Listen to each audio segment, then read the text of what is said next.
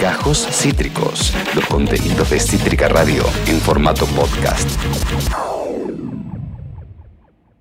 Eh, algo sucedió el fin de semana, algo que hemos. Varias cosas sucedieron el fin de semana, pero algo que hemos comentado aquí en, en- en Demencia Temporal y no vamos a dar más vueltas sobre la noticia. Sí nos puede servir de excusa para charlar de eh, cine y de conspiraciones también. Eh, Saben, el presidente de Estados Unidos, Donald Trump, eh, fue diagnosticado con coronavirus.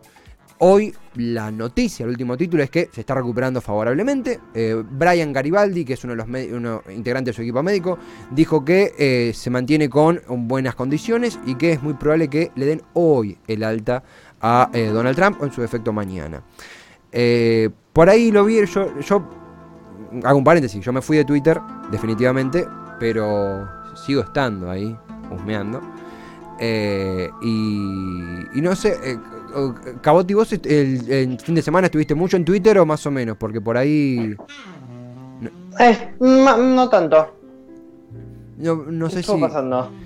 no sé si me vendieron pescado podrido, pero en, en- viste que Twitter tiene eh, Twitter Masterchef, Twitter eh, Argentina, Twitter Mundo. Sí, claro. Claro, de- sí, total. Eh, en, en lo que es Twitter Poli Internacional, se hizo mucho eco un tweet de un integrante del equipo de, de Joe Biden, John Cooper, que, te leo lo que puso, eh, esto tuvo ve- 21.000 RTs y 55.000 likes. Puso el sábado al, al atardecer, no quiero ser al- alarmista, pero una fuente del Partido Republicano me dijo que la condición de Trump es seria. A pesar de todas las medicinas y el cuidado presidencial, podrían perderlo en tres o cuatro días.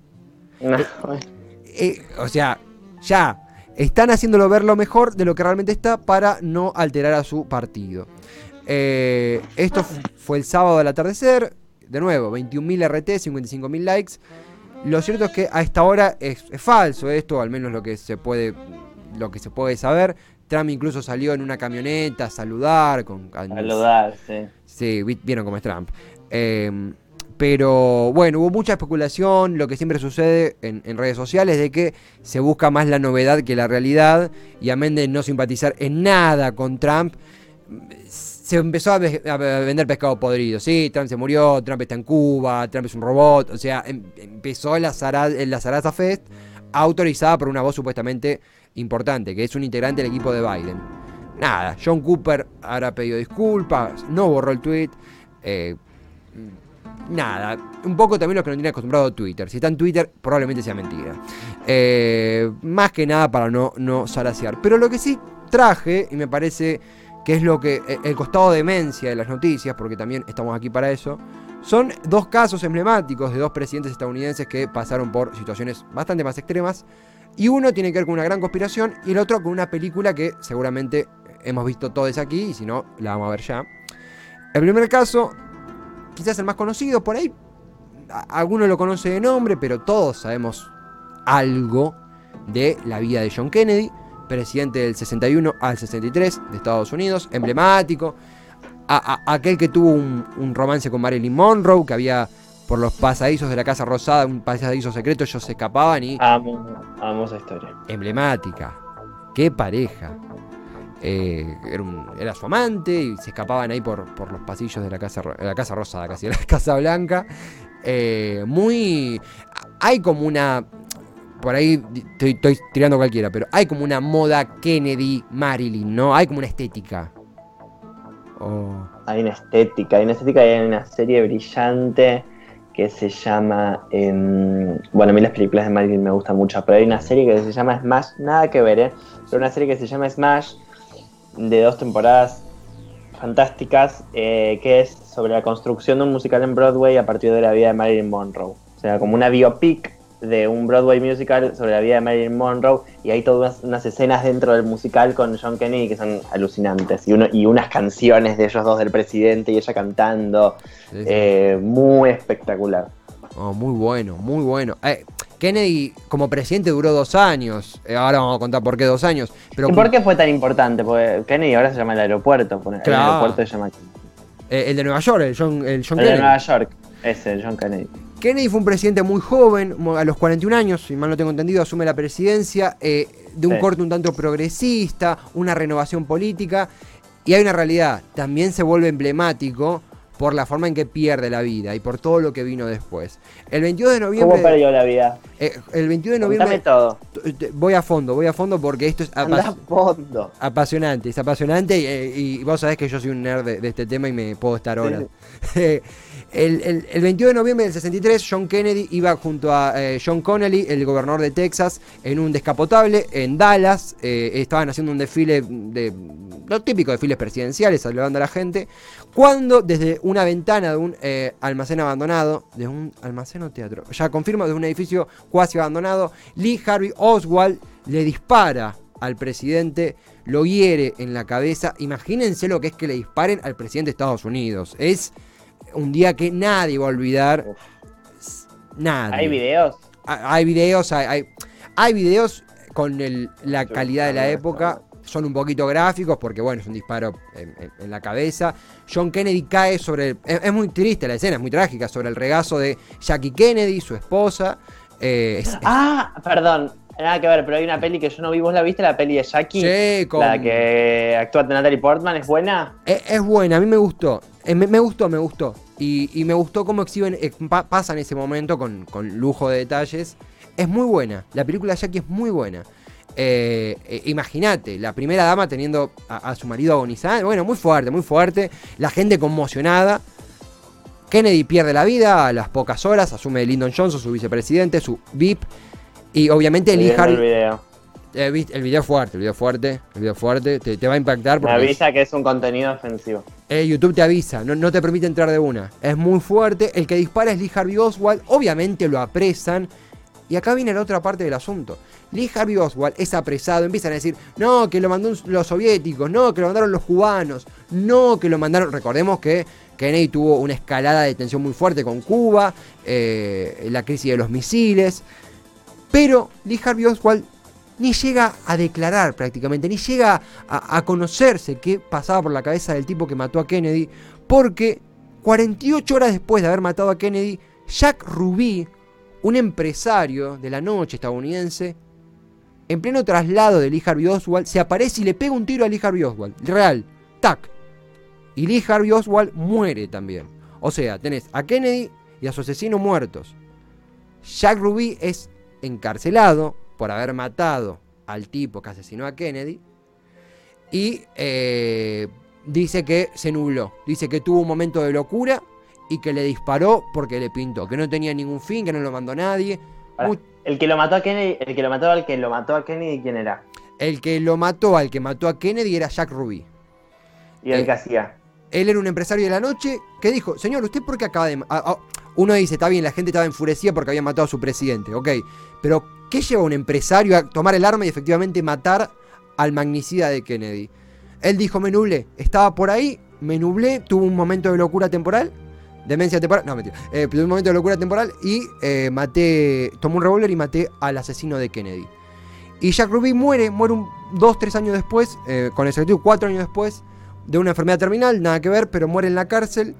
Y hasta hoy en día sigue esa conspiración histórica, quizá la más importante de la historia reciente, de que pasó algo más, de que a Kennedy lo mataron por algo que no se sabe, por sus posiciones, por su eh, progresismo, y que a Lee Harvey Oswald, que podía deschavar la verdadera tramoya del asesinato de Kennedy, también lo mataron porque era un potencial soplón. Mm. Hay que aclararlo, nada de esto se probó, la realidad es que esto parece un ataque de locura de dos personas, sobre todo el que mata a Kennedy. Eh, hoy hasta, hasta hoy en día no hay nada probado, pero eh, es una gran conspiración. Eh, y bueno, y tengo algo más, tengo, tengo algo para cerrar.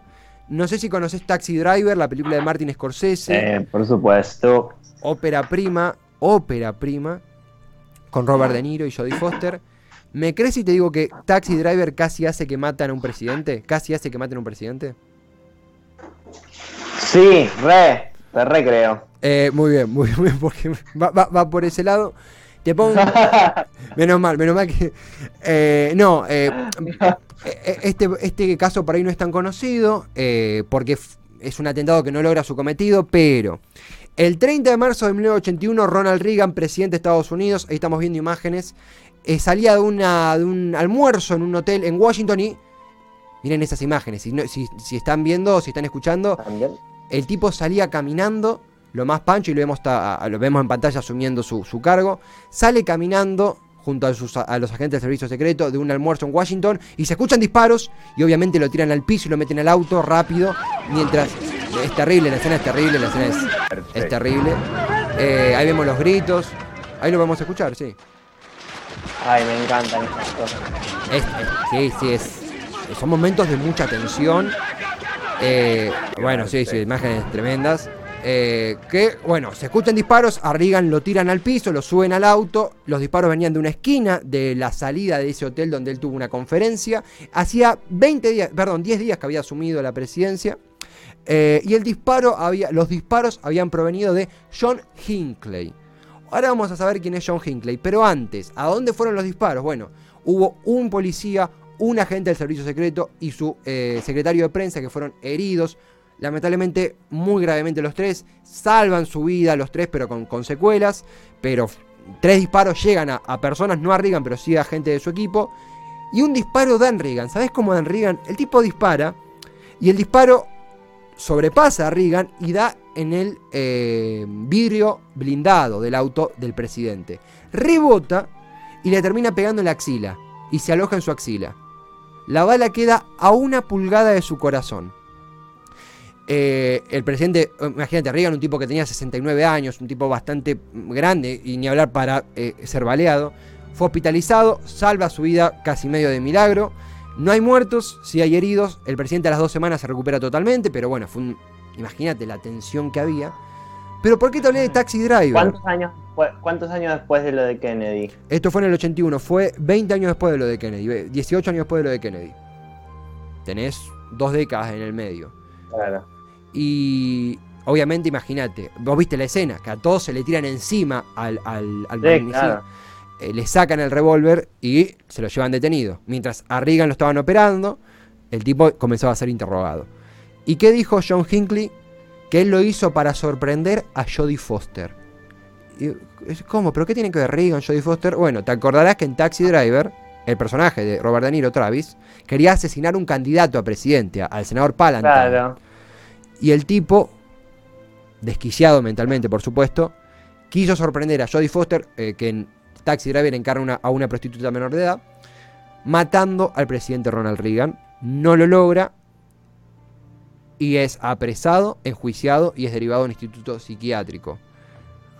Da un poquito de miedo saber que John Hinckley hoy está libre, entre comillas, después de 40, eh, perdón, sí, digo bien, cuatro décadas ¿Y esas imágenes que vemos ahí qué es? Taxi ah, Driver. Taxi Driver. Ahí vemos el personaje de Jodie Foster, un- una película, una ópera prima de Martin Scorsese. Eh, obviamente, imagínate, cuando se entera esto, Jodie Foster se asusta, Robert De Niro se asusta, Scorsese se asusta, piden seguridad porque es un, loco, anda matando presidente por en nombre de la película. Además está decir que esto no, no es la culpa de Taxi Driver, esto es un, un desquiciado mental que quiso matar a un tipo. Más allá de que estemos de acuerdo o no con Ronald Reagan, es un desastre. O sea, estamos hablando de un crimen, gente inocente herida, bueno, un desastre. Eh, estuvo cuatro décadas en un instituto psiquiátrico, Robert Hinckley, eh, y en 2016, con ya 70 años, arriba de los 70 años, fue liberado. Está en casa de familiares, no puede tener acceso a internet, no puede ver películas violentas, no puede tener acceso a nada que sea relacionado ni a Jodie Foster ni a toda la, la parafernalia de Taxi Driver. Eh, Reagan No puede ver el silencio de los inocentes. Sí, re, re está para ver. Eh, pero, pero bueno, ahí tenés un- una punta de cómo una película desquicia una persona. Eh, Reagan ya, ya falleció hace mucho tiempo, no, no, no es que él está en riesgo, su, su esposa también. Eh, y spoiler alert, spoiler alert, spoiler alert. eh, en la película Robert De Niro no logra matar al senador. En la vida real No, no llega. no llega. No llega, es verdad. Eh, pero en la película, John Buckley, en la película, no, en la vida real, John Hickley tampoco logra matar a Ronald Reagan. Eh, en esa película, Juan, yo te, a ver, vamos, comentario al margen, ya como para concluir, pero actúa la, la chica que le gusta a Robert De Niro, a Travis, Civil Shepard. Yo Sí. estoy enamorado de esa Civil Shepard. Es mm, A ver, la voy a buscar, o sea, no, me- no le tengo tanto la cara, porque me acuerdo más de Judy. Eh, está Eh, Joe. Judy. Pará, eh, Civil Shepard es, en Taxi Driver es una de las. No, no, pero simbólico. Es un. Como alguien que, que disfruta del cine.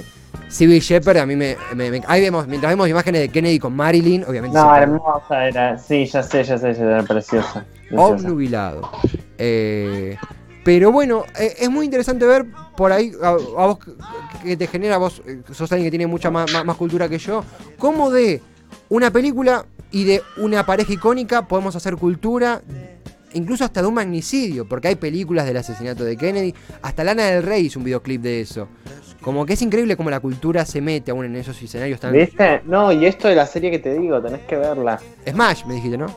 Smash, que no tiene nada que ver, o sea, es, es- es una serie sobre la construcción de un, de un musical en Broadway, es otra cosa, sin embargo, está presente todo esto. Me Porque bueno, básicamente porque se- están hablando so- sobre la vida de Marilyn Monroe, ¿no? Pero es increíble. Me parece que, por si alguno se suma ahora, podemos hacer el repaso de, de todas las, las cosas para ver. Tenemos eh, Smash, eh, el videoclip de Lana del Rey. Smash. El eh, videoclip de Lana del Rey, Jackie, la película de Natalie Portman, Sí, eh, haciendo de Jackie Kennedy. y después hay una de. eh, ah, se me que, al sur de la frontera. Se me, se me escapa el, el- el nombre de. Ya me voy a acordar. Oliver Stone, está. La película de Oliver Stone de, eh, de, mm, del asesinato de Kennedy. Acabas de escuchar Gajos Cítricos. Encontrá los contenidos de Cítrica Radio en formato podcast en Spotify, YouTube o en nuestra página web.